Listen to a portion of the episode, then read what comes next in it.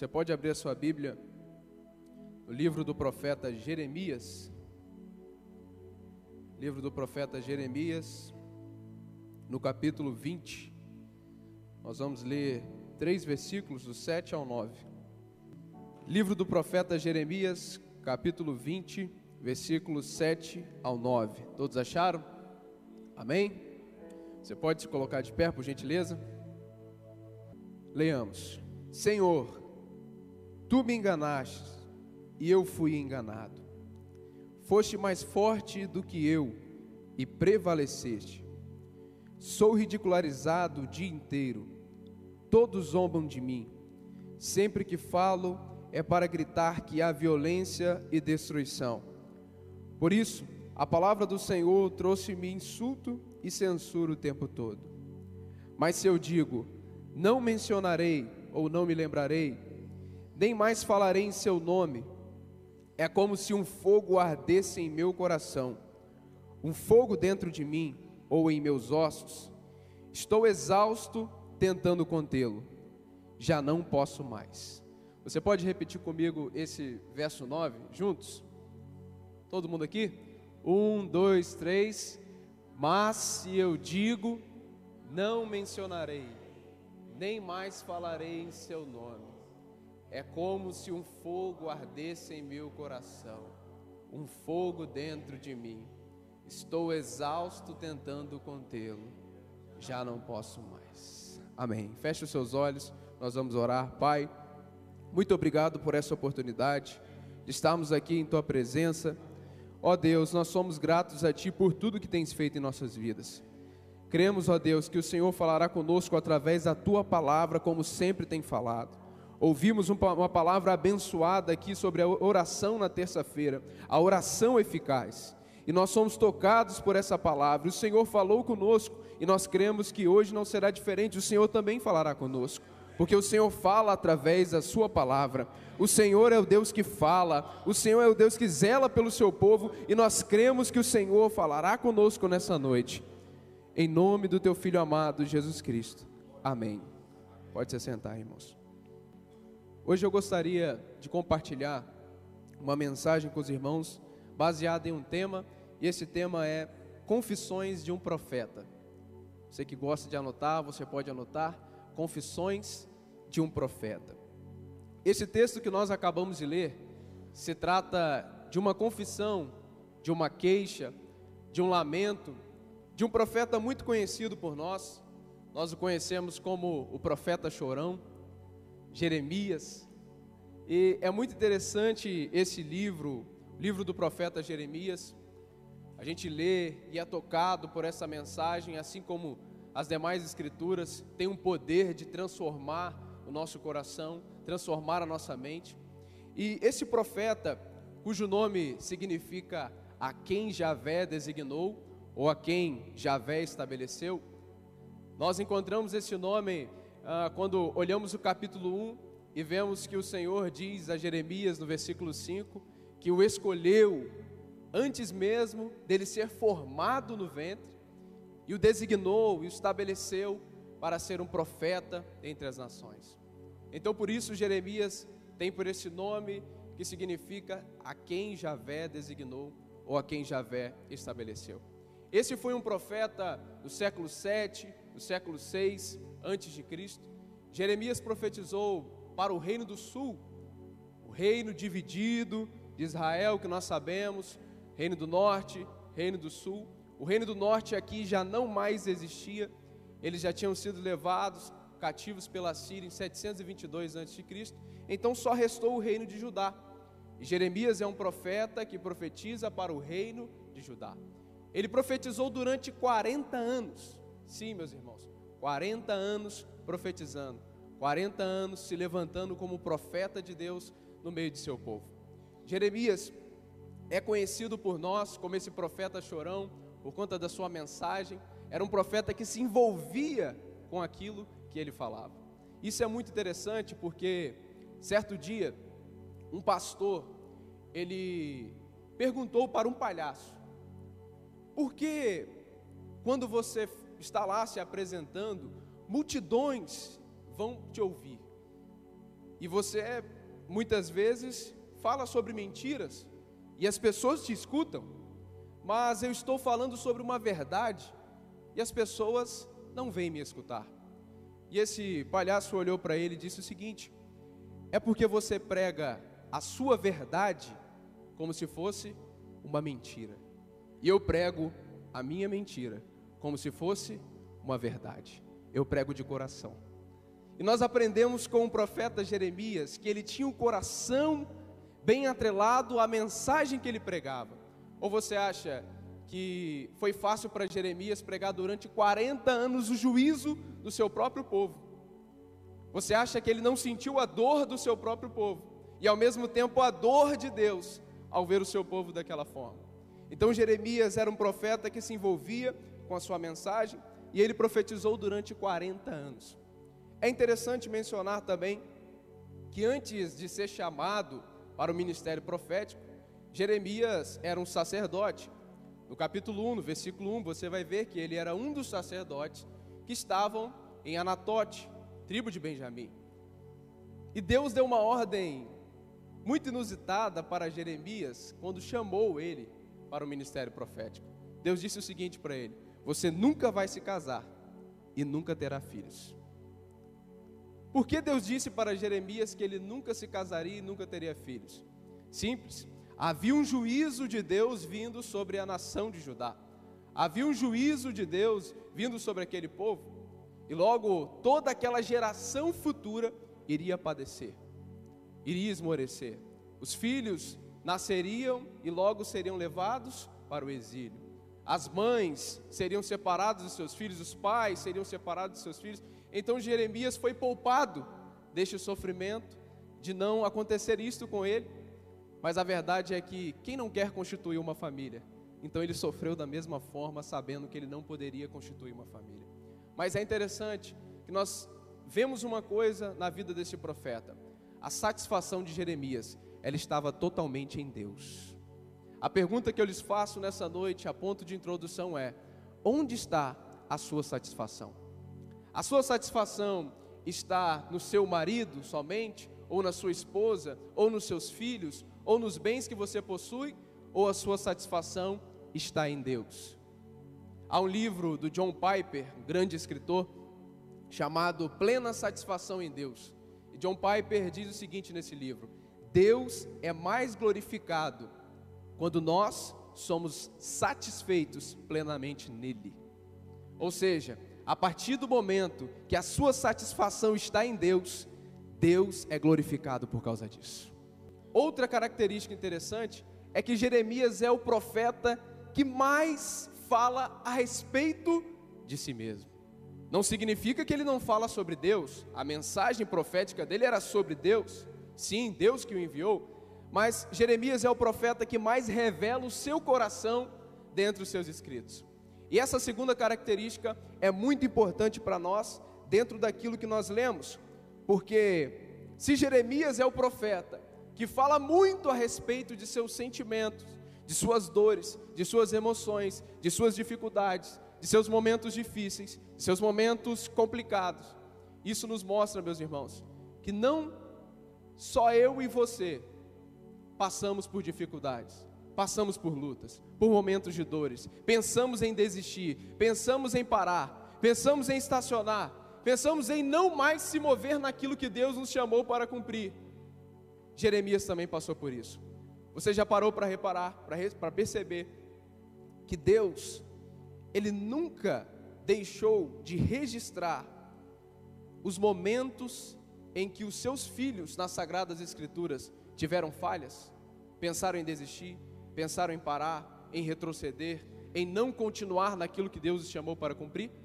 E por que, que Deus registrou isso? Por que, que Deus fez questão? O Espírito Santo fez questão deles registrarem isso, dos autores bíblicos registrarem isso. Simples.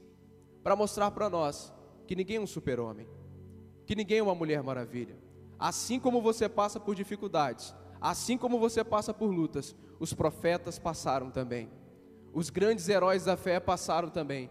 Mas sabe qual é a diferença qual é o motivo de estar aqui, esse registro bíblico, não é somente para mostrar que eles passaram por isso, mas também para mostrar que, apesar de passar por tudo isso, eles continuaram olhando para o Autor e Consumador da fé deles. E nós também devemos olhar. Dito isso, meus irmãos, depois dessa breve introdução, nós podemos então entrar no texto propriamente dito que nós lemos. Tem aqui três divisões principais, e essas três divisões nós podemos dividir através dos versículos que lemos: o versículo 7, o versículo 8 e o versículo 9. No versículo 7, Jeremias, ele afirma ter sido enganado pelo Senhor. Olha que acusação forte. Ele diz, no versículo 7, Senhor, tu me enganaste. Em algumas traduções vai estar, Senhor, tu me persuadiste. Em outras traduções vai estar, iludiste. E ele diz que o Senhor foi mais forte que ele e prevaleceu e que ele era ridicularizado o dia inteiro e todos zombavam dele. Meus irmãos, o profeta está dizendo para Deus: Senhor, tu me enganaste. Isso é muito forte, isso é algo muito audacioso. Tão audacioso é isto que em algumas traduções eles vão tirar o iludiste ou o enganaste e colocar persuadiste para tirar essa grande expressão, essa forte expressão que, Isaí, que Jeremias expressa na sua mensagem. Mas a verdade, a palavra aqui que Jeremias usa no hebraico é patá. E essa palavra de fato diz: Tu me enganaste. Ele está dizendo para Deus: O Senhor me enganou. Mas é interessante, meus irmãos, e a gente vai ver isso se Jeremias tinha razão de verdade em dizer para Deus que ele foi enganado. Mas eu não vejo Jeremias falando de seus problemas para as pessoas. Eu não vejo Jeremias se queixando diante das pessoas. Eu não vejo Jeremias é, se lamentando diante das pessoas. No texto, eu vejo Jeremias diante de Deus se lamentando, se queixando, confessando aquilo que estava em seu coração diante de Deus. Aqui eu aprendo algo muito importante. Nós não devemos sair por aí se lamentando, se queixando da nossa vida para um e para outro. Há pessoas que todo mundo sabe da vida dele, todo mundo sabe do casamento dele, todo mundo sabe do relacionamento dele, porque ele não para de falar para as pessoas. Meus irmãos, eu não estou dizendo que você não pode confessar as suas falhas para outros, desabafar com outros, tomar conselhos com outros. O pastor da igreja está aí, para isso que serve o gabinete, para aconselhar, para que o pastor ouça a sua confissão, te aconselhe. Mas deixe eu dizer uma coisa: nada disso pode substituir o nosso particular com Deus. Se você está cansado, fale com Deus. Se você está pensando em parar, fale com Deus. Se você está pensando em desistir, fale com Deus. Não desabafe nas redes sociais. Feche a porta do seu quarto. Fale com Deus, porque Ele te escuta, Ele te ouve, Ele para para ouvir o seu clamor, Ele para para ouvir a sua súplica. A nossa súplica, o nosso lamento deve ser direcionado a Deus. E eu posso te afirmar uma coisa: ninguém melhor para solucionar o seu problema do que ele. Se há alguém especialista em resolver problemas, esse é o Deus que nós servimos. Não há impossível para o nosso Deus. Para nós pode ser impossível, mas para Ele nada, absolutamente nada é impossível, tudo é possível para Deus. Mas é interessante, o motivo de Jeremias estar dizendo para Deus que ele foi enganado. Por que Jeremias está dizendo: Senhor, tu me enganaste, Senhor, tu me iludiste? Por que ele está falando isso para Deus? Meus irmãos, Jeremias estava frustrado com o seu ministério. Jeremias estava frustrado com o seu chamado profético. Ele estava desanimado. Ele estava pensando em parar. E por que Jeremias estava pensando em parar? Se você analisar o contexto da pregação de Jeremias, você vai ver que ele pregava dia após dia, mês após mês, ano após ano, e absolutamente nada acontecia. Ninguém se convertia, ninguém mudava a sua vida, ninguém tomava uma rota diferente. O profeta pregava todos os dias, ele anunciava todos os dias a palavra do Senhor, e quanto mais Jeremias pregava, a nação de Judá continuava corrupta. O povo não ouvia, eles continuavam a praticar os mesmos atos, eles continuavam a viver da mesma forma. E como se não bastasse isso, ou seja, a sua mensagem não ser ouvida, Imagine você pregando, pregando, pregando, pregando, anunciando a mensagem de Deus e ninguém te escuta, e não acontece nada. Mas além disso, meus irmãos, Jeremias virou motivo de chacota, de zombaria. Ele era ridicularizado dia após dia pelos seus próprios conterrâneos, pelos seus próprios irmãos. Imagine Jeremias pregando: Deus há de vir com juízo sobre a nação de Judá. E as pessoas estavam com seus ouvidos fechados, zombando de Jeremias. E por isso ele diz para o Senhor: Eu fui enganado. Ele se sentia enganado, porque nada dava certo na vida dele. Ele se sentia enganado, porque era absolutamente nada na vida dele estava progredindo. Será que nós não nos sentimos assim muitas vezes? diante das dificuldades, diante das provações, diante das lutas. Nós culpamos a Deus, Senhor, tu me abandonaste, o Senhor não está mais comigo, porque se o Senhor estivesse comigo, as coisas estariam dando certo. Se o Senhor estivesse comigo, a, a minha vida financeira estaria indo bem, o meu relacionamento estaria indo bem, No meu emprego eu estaria sendo reconhecido. O meu negócio estaria dando certo. Senhor, tu me abandonaste. E nós culpamos a Deus. Mas eu pergunto a vocês: quando foi que ele te prometeu isso? Será que Jeremias estava certo de cobrar a Deus? Será que Jeremias estava correto em dizer que o Senhor o enganou? Quando foi que o Senhor prometeu alguma coisa diferente para Jeremias? Ao contrário disso, o Senhor prometeu exatamente aquilo que ele estava vivendo.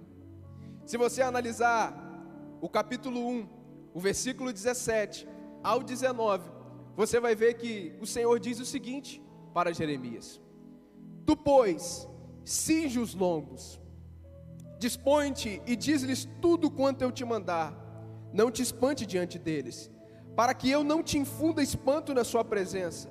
Eis que hoje te ponho por cidade fortificada, por coluna de ferro e por muros de bronze, contra todo o país, contra os reis de Judá, contra os seus príncipes, contra os seus sacerdotes e contra o povo. Pelejarão contra ti, mas não prevalecerão, porque eu sou contigo, diz o Senhor, para te livrar.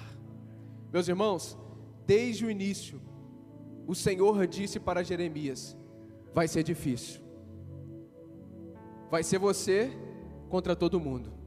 Vai ser você contra reis, vai ser você contra os príncipes, vai ser você contra os sacerdotes, vai ser você contra os profetas, mas deixe-lhe dizer uma coisa, Jeremias: eu sou contigo para te livrar. O Senhor não prometeu para Jeremias que seria fácil, mas ele prometeu que estaria com Jeremias em todo momento. Deus não disse que seria fácil para, para nós nesta vida, mas ele disse: Eis que estarei contigo todo o tempo, em todo momento, até a consumação dos séculos. A nossa segurança não é saber que vai ser fácil. A nossa segurança não é saber que vai ser moleza cumprir aquilo que Deus nos chamou, porque não vai ser. A nossa segurança é saber que o Senhor está conosco em todo momento. Mas era Jeremias contra uma nação, mas era Jeremias contra reis, mas era Jeremias contra príncipes, era Jeremias contra todo mundo. Mas você se esquece de uma coisa: ao lado de Jeremias estava o Deus Todo-Poderoso, e quando você tem Deus do seu lado, você tem tudo, você mais Deus é maioria. Jeremias tinha um Senhor. E é o que nós precisamos do Senhor. Assim como Deus prometeu para Jeremias que não seria fácil, assim como Deus prometeu para Jeremias que as lutas viriam, que as provações viriam, o Senhor Jesus disse para os seus discípulos: não vai ser fácil. João capítulo 16, versículo 33. Jesus, quase se despedindo de seus discípulos, ele diz o seguinte: Estas coisas vos digo, para que tenhais paz em mim. No mundo tereis aflições, mas tem de bom ânimo, eu venci o mundo. Ah, meus irmãos, a nossa alegria não está em saber que nós não vamos sofrer. A nossa alegria não está em saber que nós não vamos viver complexos nesta vida. A nossa alegria não está em saber que tudo vai ser fácil para nós. A nossa alegria não está em saber que as coisas vão vir de bombejadas para nós, que as coisas vão simplesmente cair em nossas mãos. A nossa alegria não está em saber que tudo vai dar certo para nós. A nossa alegria não está em saber que as coisas vão vir simplesmente, naturalmente, não precisa de esforço, não precisa de absolutamente nada. A nossa alegria não está em saber que o sofrimento nunca irá chegar para nós. A nossa alegria não está em saber que a doença nunca chegará em nossa casa. Nossa alegria está em saber que em meio a todos os momentos o Senhor está conosco não importa o que você esteja passando, eu não sei o que você está passando neste momento, eu não sei das suas dificuldades, uma coisa eu sei, o Senhor é contigo. Seja forte, seja corajoso, continue, prossiga, porque Ele te livra de todo mal, é Ele quem te garante. Essa foi a palavra do Senhor para Jeremias. E nós vemos então que o Senhor não o enganou coisa alguma que o Senhor não iludiu ele coisa alguma. Aquela foi uma confissão, uma queixa, um desabafo de Jeremias no momento difícil. Assim como eu e você, diante de um momento difícil, nós muitas vezes falamos coisas e depois, será que eu disse isso mesmo para Deus? Me perdoa, Senhor. Jeremias, nesse momento, então, está desabafando diante do Senhor mas essa súplica dele, essa queixa dele, esse lamento dele, dizendo que Deus o enganou, dizendo que Deus iludiu, nós vimos que o Senhor deixou muito bem claro para ele: você vai passar por tudo isso, mas eu estarei contigo.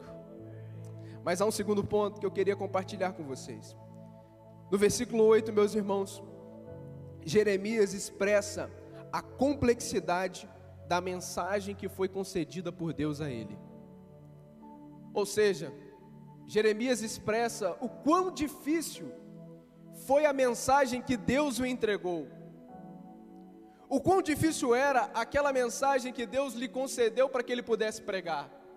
E Jeremias diz no versículo 8: Sempre que falo, é para gritar que há violência e destruição. Por isso, a palavra do Senhor trouxe-me insulto e censura o tempo todo. O que que Jeremias está dizendo para Deus?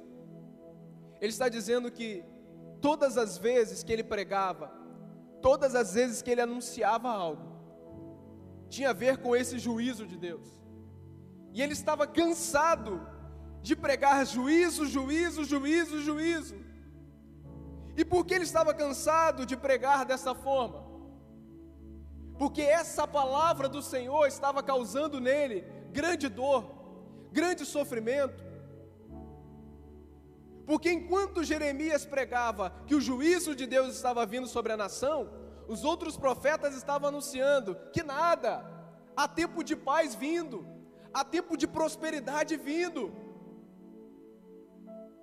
há tempos de alegria vindo. Você acha mesmo que Deus vai destruir o seu santo templo? Você acha mesmo que Deus vai julgar o seu próprio povo? Você acha mesmo que Deus irá levar o seu povo para um cativeiro, numa nação corrupta como é a Babilônia? Tá bom, nós somos pecadores, mas eles são muito mais pecadores que nós. Será que Deus vai fazer isso mesmo? Então a mensagem de Jeremias era descredibilizada. As pessoas não davam atenção, e era tão difícil para ele pregar isso E ele diz para o Senhor: Senhor, todas as vezes que eu abro a minha boca é violência, é destruição. Jeremias foi caracterizado pelos seus, pelos seus conterrâneos como profeta do caos. Todas as vezes que esse homem fala algo, é para nos julgar. Ele nunca tem uma promessa de paz, ele nunca tem uma promessa de prosperidade. As pessoas estavam dizendo isso da mensagem de Jeremias. Ele então diz: Senhor, essa palavra só tem tornado para mim, só tem trazido para mim censura eu estou sendo ridicularizado. Enquanto os profetas estão pregando paz, prosperidade, eu estou aqui pregando julgamento. Eu estou cansado disso. Ele está abrindo o seu coração, falando para o Senhor. E esta palavra, meus irmãos, trouxe a ele muito sofrimento. Se você analisar o capítulo 20, versículo 1 e 2, você vai ver que diz o seguinte: quando o sacerdote Pazu, filho de Imer, o mais alto oficial do templo do Senhor, ouviu Jeremias profetizando essas coisas, mandou espancar o profeta e prendê-lo no tronco que havia junto à porta superior de Benjamim, no templo do Senhor. Ou seja, Jeremias acabou de trazer uma mensagem de Deus, uma mensagem profética da parte do Senhor. E como ele é recebido? Amarre-o, espanque ele açoite ele.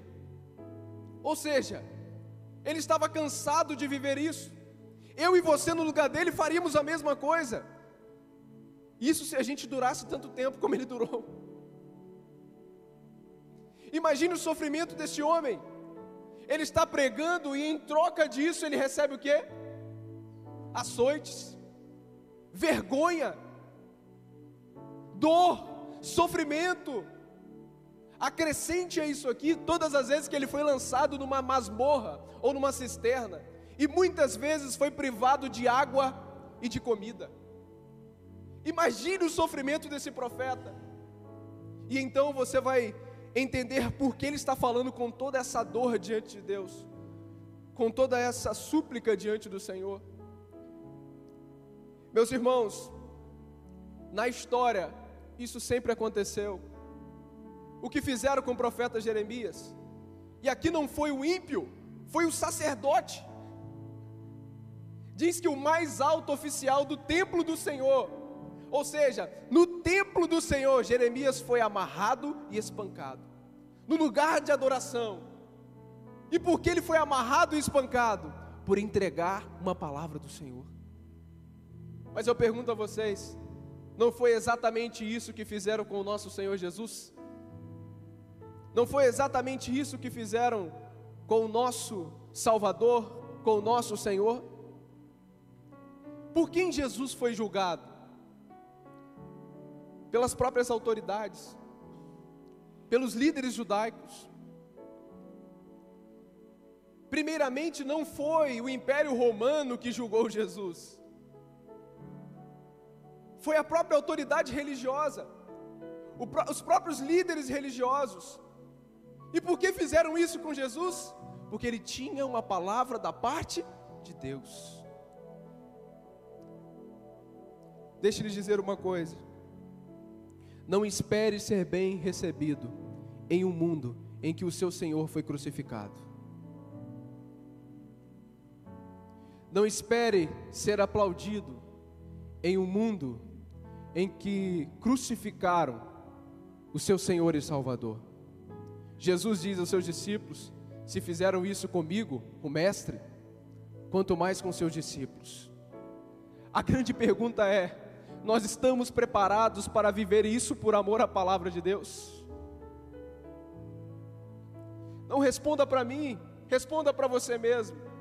Estamos preparados para viver isso que o profeta viveu, que Jesus Cristo viveu, que os apóstolos viveram? Atos capítulo 14, versículo 19, diz o seguinte: Sobrevieram, porém, judeus de Antioquia e Icônio, instigando as multidões e apedrejando a Paulo, arrastaram-no para fora da cidade, dando-o como morto. Imagine você ser apedrejado, E as pessoas disseram o seguinte: arraste ele para fora da cidade, já está morto. Aí você pensa, Paulo depois disso nunca mais pregou o Evangelho. No versículo seguinte, diz que Paulo se levantou e voltou pregando por todas as cidades que ele já havia pregado antes. A grande questão é: será que nós estamos preparados para isso? Em Apocalipse capítulo 1, versículo 9, João diz: Eu, João, irmão vosso e companheiro na tribulação, no reino e na perseverança.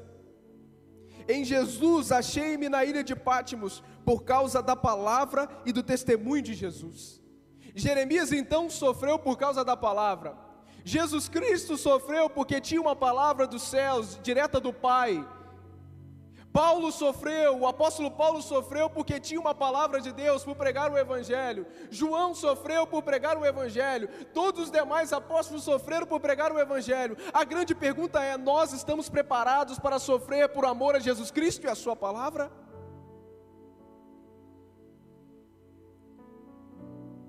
O Senhor Jesus, neste dia, nesta noite, neste momento, está nos levantando a dizer: Senhor, me ajude, me sustente, para que eu esteja preparado, para que seja morrer pela tua palavra. Aí você me pergunta, me responde, Paulo Vitor, eu não estou preparado para morrer. Eu não estou preparado para morrer. Martin Luther King disse o seguinte uma vez: Quem não está preparado para morrer por uma causa, não está preparado para viver por ela. Se você não está preparado para morrer por Jesus, você também não está pronto para viver por Ele. Mas eu venho uma igreja toda semana, nos cultos de terça, nos cultos de sexta, nos cultos de domingo. Eu até faço um curso de teologia, eu até estudo a Bíblia na minha casa. Mas como está o seu amor por Jesus? Como está o seu amor por Deus? Será que você está preparado para sofrer como este profeta sofreu? Será que você está preparado para sofrer como Jesus sofreu? Será que você está preparado para sofrer como o apóstolo Paulo sofreu, como o apóstolo João sofreu, como todos os outros apóstolos, Pedro, Tiago, todos os outros sofreram? Será que você está preparado? Mas aí você pode perguntar, Paulo Vitor, por que sofrer por isso? Meus irmãos, nenhum deles sofreram em vão nenhum deles sofreram por acaso. Nenhum deles. No meio do sofrimento, no meio da dificuldade, é muito fácil a gente esquecer que há uma recompensa preparada para nós. Hebreus, o escritor aos Hebreus, no capítulo 12, no versículo 2, ele diz o seguinte: Tendo os olhos fitos em Jesus, olhando firmemente para Jesus, autor e consumador da nossa fé, ele, pela alegria que lhe fora proposta, suportou a cruz, desprezando a vergonha, e assentou-se à direita de Deus. Sabe por que Jesus sofreu? Sabe o que ajudou Jesus durante o seu sofrimento? A alegria que lhe foi proposta, ou seja, a recompensa. Jesus não sofreu por acaso, ele sofreu por aquilo que foi decidido no conselho lá na eternidade. O Pai lhe daria um povo, o Pai lhe daria uma nação, o Pai lhe daria um reino do qual eu e você fazemos parte. Jesus suportou a dor com alegria por causa da recompensa que estava por vir, por causa da alegria que estava por vir. Eu digo a você nessa noite: suporte o sofrimento, suporte a dor, porque a recompensa para a sua vida, a alegria para a sua vida, Deus tem preparado algo grandioso para nós. Vale a pena sofrer por este amor, vale a pena sofrer pela palavra de Deus, porque nós não estamos sofrendo à toa, há uma recompensa para mim e para você suporte o sofrimento pela alegria que nos é proposta. E essa alegria é um dia nos encontrarmos com aquele que deu a sua vida por nós. Meus irmãos, a alegria que está proposta a nós é muito maior do que esse sofrimento que nós passamos dia após dia. E o nosso sofrimento é muito menor do que muitas pessoas estão sofrendo nesse exato momento. É claro que cada um consegue suportar segundo a sua própria estrutura. Mas você já parou para pensar que existem pessoas que estão sofrendo muito mais do que você? Mesmo assim, nós passamos por dificuldades, passamos por lutas, problemas, e muitas vezes nós pensamos em desistir como o profeta pensou em desistir. Nós pensamos em parar como o profeta pensou em parar. Meus irmãos, ninguém é de ferro, ninguém é super-homem, ninguém é mulher maravilha. Eu duvido que há alguém aqui que nunca pensou em desistir. Eu duvido que há alguém aqui que nunca pensou em parar. Eu duvido que há alguém aqui que em um momento não orou como Jeremias orou, talvez não nessas palavras, mas com muita dor e sofrimento, dizendo: Deus, eu não aguento mais. Eu não aguento mais tanta vergonha, eu não aguento mais tanta dor, eu não aguento mais tanto sofrimento. Para você que orou assim, há uma resposta de Deus. Suporte pela alegria que lhe foi proposta. Há uma recompensa de Deus para a sua vida.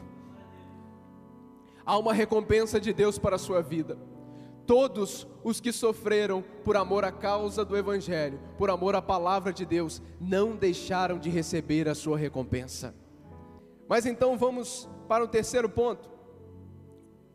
E nós chegamos neste centro da mensagem, que é aquilo que nos traz a razão, o motivo de eu estar pregando nessa noite a respeito disso. Eu posso dizer a vocês que talvez eu não tenha orado como Jeremias orou, mas em alguns momentos eu já tive os mesmos sentimentos que ele. E foi um momento difícil, foi um momento não tão complicado quanto o de Jeremias, porque o que ele passou eu estou longe de passar, você também está longe de passar. Mas em meio às nossas necessidades, em meio às nossas dificuldades, às nossas súplicas, em meio às nossas provações, nós falamos com Deus, Senhor, eu quero parar, eu quero desistir. Quem nunca orou dessa forma? Nós somos seres humanos, meus irmãos. Fé não é ausência de dúvida, meus irmãos. Se fosse assim, Abraão então não tinha fé, porque Abraão duvidou, sim ou não? Sim. Em muitos momentos ele duvidou. Tanto é que ele tentou dar o jeito para a promessa se cumprir. Então a fé não é ausência de dúvida. A fé é mesmo com dúvida você crê que o Senhor está contigo e tudo vai dar certo no final. Em certos momentos das nossas vidas nós vamos duvidar. Nós vamos pensar, Senhor, será que eu consigo? Será que vai dar certo? Mas é tão difícil, será que eu vou à frente? Mas em meio à dúvida, você pode dizer: Eu sei que o meu redentor vive e ele virá me socorrer. Jeremias, então, em meio ao momento de tamanha oposição, de tamanho sofrimento, ele disse o seguinte: Eu vou parar, eu desisto do meu ministério, eu nunca mais vou profetizar, eu nunca mais vou pregar, no momento de dificuldade, no momento de sofrimento, Jeremias disse: Senhor, está aqui o cargo que o Senhor me deu. Eu abro mão, eu não quero mais. Não é isso que ele diz no versículo 9? Mas se eu digo, não mencionarei, nem mais falarei em seu nome. Meus irmãos, ele está renunciando aqui o cargo dele. Senhor, não quero mais esse negócio de ser profeta de juízo. Não quero mais pregar essas mensagens que o Senhor tem me enviado. Senhor, eu não quero mais pregar, eu não quero mais falar do teu nome, eu não quero nem lembrar. Jeremias aqui está dizendo: Eu renuncio. Pode passar para outro, Senhor. Será que você já não orou assim? Senhor, eu não quero mais cantar. Tem pessoas melhores que eu. Senhor, eu não quero mais pregar. Tem muita gente melhor do que eu. Senhor, eu não quero mais ser líder. Tem muita gente mais capacitada. Senhor, o fardo é pesado. A luta é grande os problemas, as dificuldades vêm ao nosso encontro. E aí você pensa em parar. Assim como Jeremias não só pensou, como falou. Ele externou isso para Deus. Ele disse: Senhor, eu estou desistindo, eu renuncio, eu não quero mais. Mas ao mesmo tempo que ele diz isso para o Senhor, algo dentro dele está dizendo o seguinte: mas todas as vezes que eu penso em parar, um fogo, uma chama dentro de mim, dentro do meu coração, fogo em meus ossos arde, queima e eu não consigo parar. Eu só consigo fazer aquilo que Deus me chamou para fazer. Pensar em parar é normal, pensar em parar é desistir, mas há uma chama queimando dentro do seu coração. A palavra divina, a mensagem dos céus, a mensagem de Deus não irá deixar você parar. Todas as vezes que ele pensava em parar, a palavra era mais forte que ele dentro do seu coração. Todas as vezes que ele pensava em desistir, ele diz: Eu estou exausto de tentar conter esse fogo, eu já não posso mais. A mensagem de Deus para a sua vida é: pare de tentar conter esse fogo, essa chama, esse chamado, essa promessa, esse ministério é muito maior do que você mesmo. O momento difícil vai vir, o momento de pensar em desistir vai vir momento de queixa, de lamento diante do Senhor vai vir. Meus irmãos, nós precisamos tirar esse triunfalismo da nossa mente, que o crente tem que andar de vitória em vitória, sempre no, no, no mais alto patamar, e nunca pode pensar em parar, porque ele é um super crente. Isso não existe. Vai estudar as biografias, os homens de Deus da história. Estude John Wesley, Jonathan Edwards, Charles Spurgeon, é, Hudson Taylor, Adoniran Judson, esses homens, esses heróis na fé, Moody, os grandes pregadores na história, estude esses homens, Charles Finney, estude Martinho Lutero, João Calvino, estude esses heróis na fé você vai ver que em todos os momentos, eles tiveram, em todos os momentos da sua vida, eles tiveram um exato momento em que pensaram parar. Mas assim como Jeremias, havia uma chama, havia um fogo dentro deles que os forçava, que os compelia a continuar. Ainda que esse momento chegue para você, ou se já não chegou, Saiba de uma coisa: a palavra de Deus que está dentro de você é muito maior do que a vontade de desistir. É muito maior do que a vontade de parar, e esta palavra ela vai te compelir a continuar. O profeta Amós, no capítulo 3, no versículo 8, ele diz algo muito parecido com aquilo que Jeremias diz. Jeremias está falando que ele não consegue parar de profetizar, de anunciar essa palavra que vinha até ele. E o profeta Amós, no capítulo 3, no versículo 8, ele diz o seguinte: Rugiu o leão, quem não temerá? Falou o Senhor Deus, quem não profetizará? Quando Deus fala, é impossível de conter a mensagem. Quando Deus fala, não se deve e nem pode conter a mensagem. Jeremias não conseguia conter, Amós não conseguia conter, nós não podemos conter essa mensagem que brota em nosso coração e queima como chama, como fogo, por isso nós precisamos continuar. O apóstolo Paulo também diz algo muito semelhante. Em 1 Coríntios, capítulo 9, versículo 16, ele diz: "Se anuncio o evangelho, não tenho de que me gloriar, pois sobre mim pesa essa obrigação, porque ai de mim se não pregar o Evangelho. Ou seja, Paulo entendia que ele não podia parar, porque não foi ele que quis ser um pregador, foi Deus que o escolheu para esta grande obra. Meus irmãos, não foi você que escolheu ser aquilo que você é hoje. Não foi você que escolheu fazer aquilo que você faz hoje. Porque se fosse por mim, eu nem estaria aqui.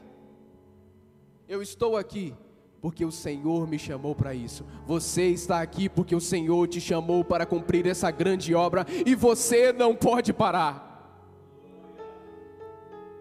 Eu concluo dizendo que essa chama que estava no coração do profeta Jeremias, que estava ardendo dentro dele, ele diz: como fogo em meus ossos. Essa chama ardia no apóstolo Paulo, ele é capaz de dizer o seguinte: o amor de Cristo nos constrange. Sabe por que você não parou até hoje? Sabe por que você não desistiu até hoje? Sabe por que você está aqui? O amor de Deus que constrangeu o profeta Jeremias, o amor de Deus que constrangeu o profeta Amós, o amor de Deus que constrangeu o apóstolo Paulo, é o mesmo amor que nos constrange a estar aqui nesta noite e continuar até o fim a nossa jornada. Por isso, nos momentos de dores, nos momentos de dificuldades, nos momentos de lutas,